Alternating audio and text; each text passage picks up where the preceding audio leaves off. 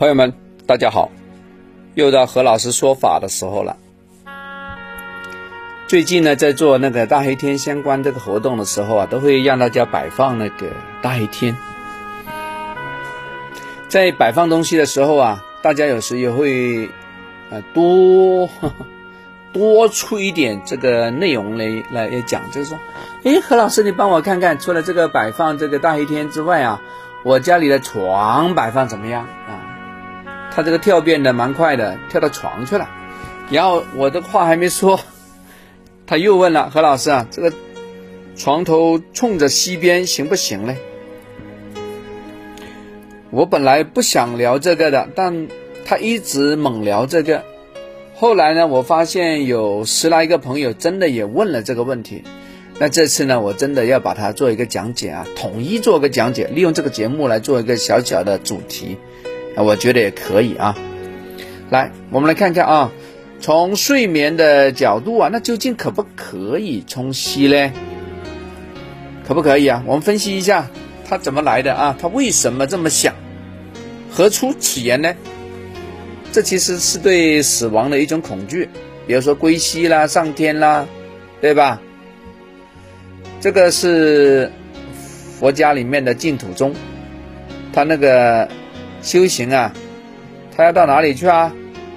到西边的这个西方极乐世界，这是净土中的他的 focus，他的目标，对吧？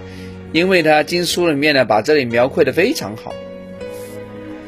对，对于全世界来说，这几乎就是归宿啊，就是人生的终极的向往。呃，同时呢，他也觉得佛陀也传授了。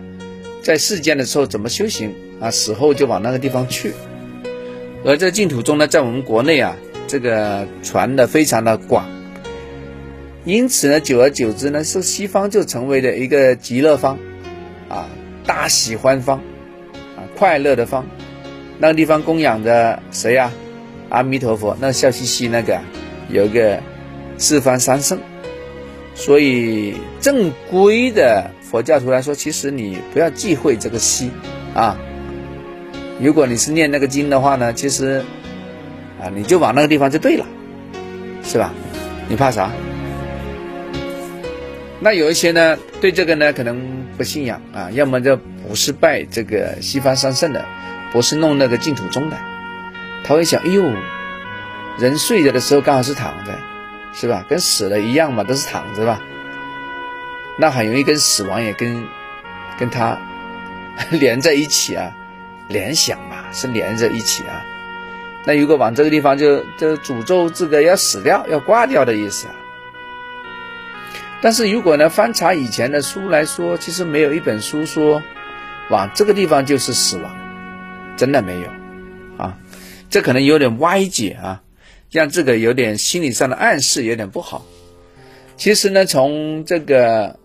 命理上啊，从这个建筑的风水学上啊，其实如果你整个格局里面呢，你需要金啊，需要点水的话呢，其实你往西边更好一些，因为西方属金呢。啊，你看阿弥陀佛，他那个金身呢，不也是金吗？金光灿灿的。你有没有看那个黑乎乎的阿弥陀佛？没有啊，全部是金光灿灿的，金。西方啊，是吧？还有没有？还有没有？来，我又跟大家说一说啊。其实单单拿这个西啊，话说向东、向北、向南，就一定很好吗？一定不好吗？不行的啊。从结构上呢，我们还要考虑这个窗口在哪里，门在哪里啊？要把这个小太极给安放好，而不是直接拿这个东南西北来说事。那就太偏了啊！以非常非常偏执的一个小地方来讨论一个大大的大大的宇宙，这是不对的。所以大家可以把那个床头冲西这个想法给摒弃掉，给忘掉，给舍掉，好不好？那个不对的啊，好听不好用，更何况也不好听呢啊！所以这个综合来论啊。到时候如果大家要细腻看一下家居，你另外再找一下何老师吧。OK，在这里就插插入一个小篇章，给大家说一说啊。以后呢，碰到这类的一些小东西，我觉得非常有意义的话呢，我就拿出来讲。如果大家只是偶尔提一提，哎，大家就不妨翻听一下我以前的节目，肯定有讲过，好不好？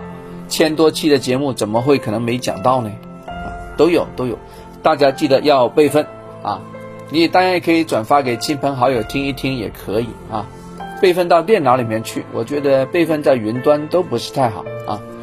到时候你自己的 account 那个 number 忘掉了之后呢，啥都没有了，零清零啊。OK，好，记得啊，另存好。好，我们下次聊，拜拜。